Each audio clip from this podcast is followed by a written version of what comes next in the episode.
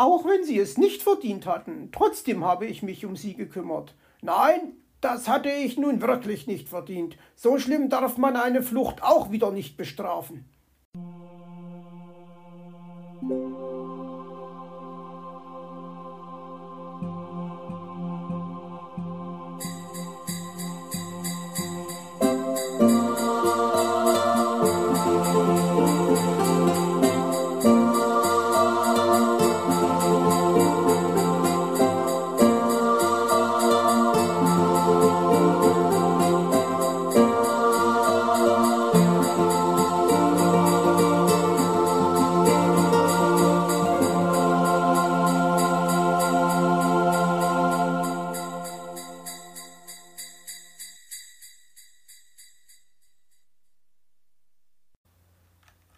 Krankenschwester im Gepäck.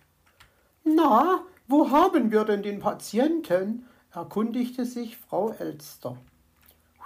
Der Patient liegt im Bett, antwortete Zwitschi und wies mit dem Flügel auf die Tür. Frau Elster spazierte ohne langes Federlesen ins Krankenzimmer und rief Na, wie geht es Ihnen denn? Machen Ihnen der Drücketismus und die Faulenzeritis schwer zu schaffen? Keine Antwort. Macht Ihnen das Sprechen etwa zu viel Mühe? wollte sie wissen und lief um das Bett herum. Ihr Freund hatte sich unter der Bettdecke versteckt und gab keinen Laut von sich. Nur sein Bauch verursachte allerlei merkwürdige Geräusche.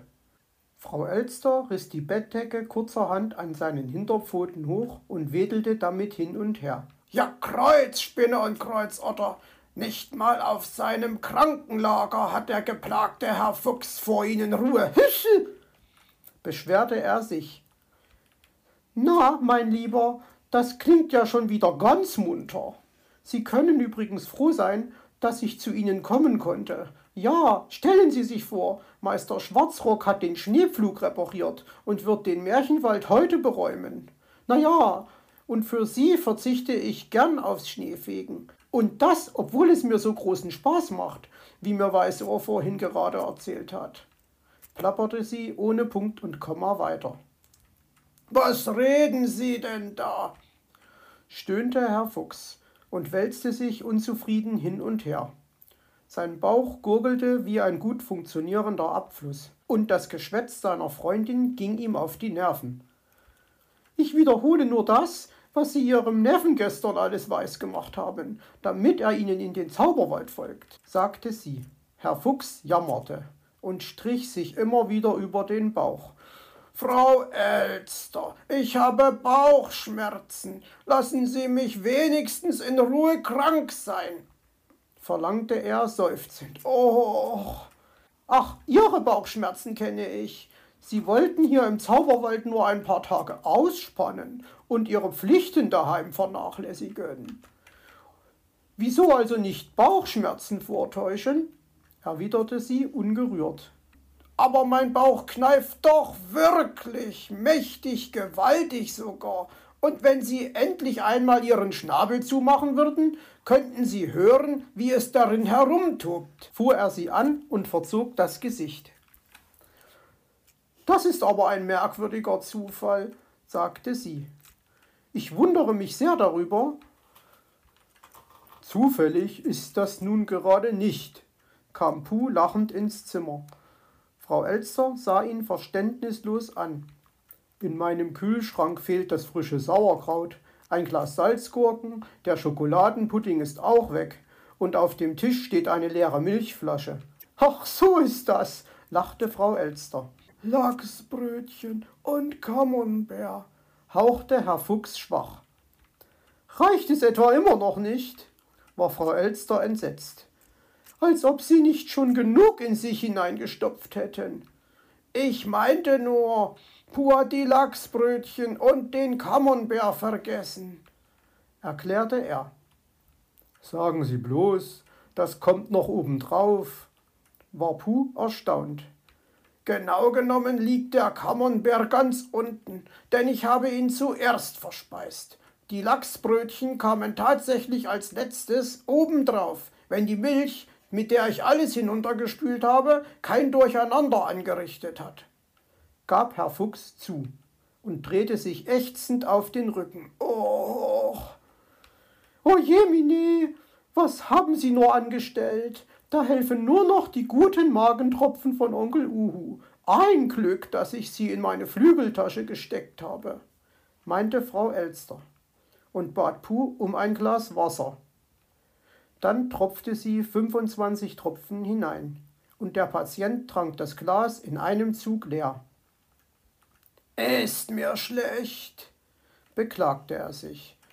Nur Geduld, mein Bester, das wird schon wieder, tröstete sie ihn und legte ihm ein Wärmekissen auf den Bauch.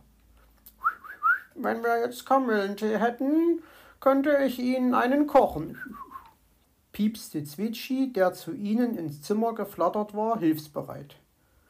Den haben wir doch, sagte Herr Fuchs geknickt. Schon vergessen?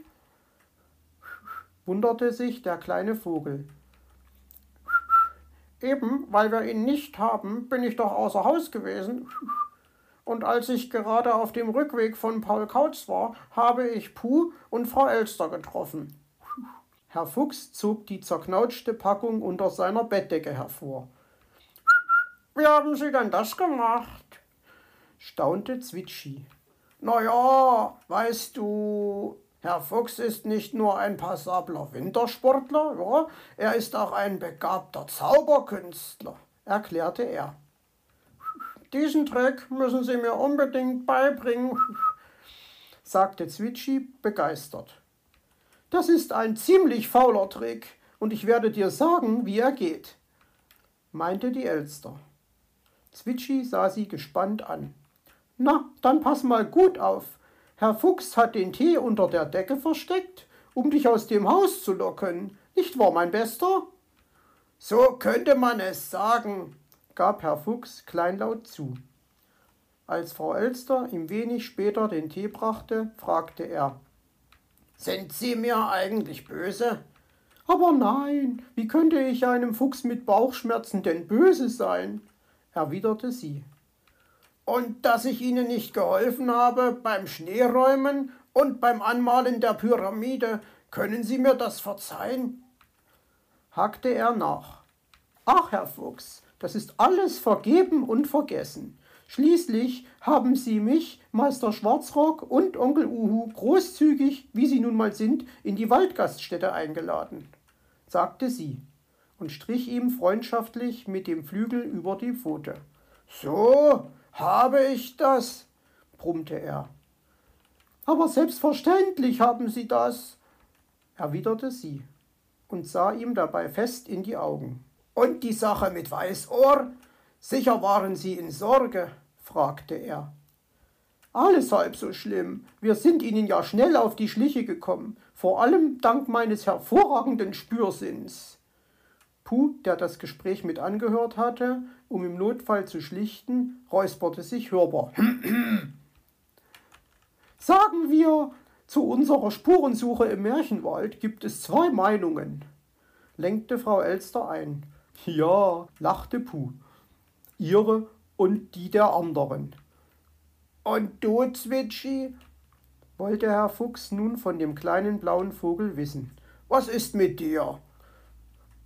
Ach, wissen Sie, ich mag kein Sauerkraut und keine Salzgurken. Da müssen Sie schon Puh fragen, ob er sauer ist.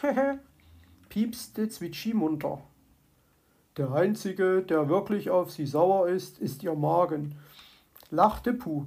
Und deshalb nehmen wir jetzt brav noch einmal 25 von den Magentropfen, entschied Frau Elster. Wir? Dann fangen Sie schon mal an, meinte Herr Fuchs. In diesem Fall bilden Sie und Ihr Magen ein Wir. Und nun geben Sie mal schön die Pfote. Hier ist das Glas, sagte sie und reichte es ihm. Dann Prost und gute Besserung, wünschte Puh, und dann ließen sie den Kranken allein.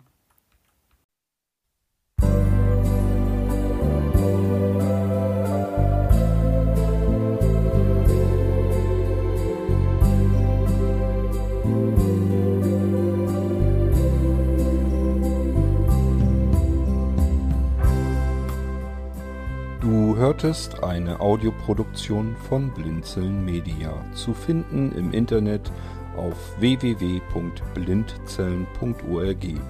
Blinzeln schreibt man in unserem Fall immer mit einem D in der Mitte. Wenn du uns gerne kontaktieren möchtest, so geht das einerseits per E-Mail an podcast.blindzellen.org oder du verwendest dafür unser Kontaktformular auf unserer Homepage direkt zu finden unter kontakt.blindzellen.org. Wenn du uns einen Audiobeitrag für die Sendung zukommen lassen möchtest, dann benutze doch hierfür am einfachsten unseren Podcast Anrufbeantworter. Den erreichst du im deutschen Festnetz unter der Telefonnummer 05165 439 461. Und wenn du aus dem Ausland anrufst, dann ersetze einfach die vorangegangene 0 gegen die Ländervorwahl für Deutschland. Das ist die 0049. Wir freuen uns über Lob, Kritik, eine Rezension oder Bewertung unserer Audioproduktion dort, wo du sie gehört hast. Konnten wir dich hiermit gut unterhalten und informieren? Du findest bei Blinzeln zahlreiche weitere Audioproduktionen aus allen Bereichen und zu allen Themen. Entweder bei uns auf der Homepage www.blinzeln.org oder dort, wo es Podcasts gibt.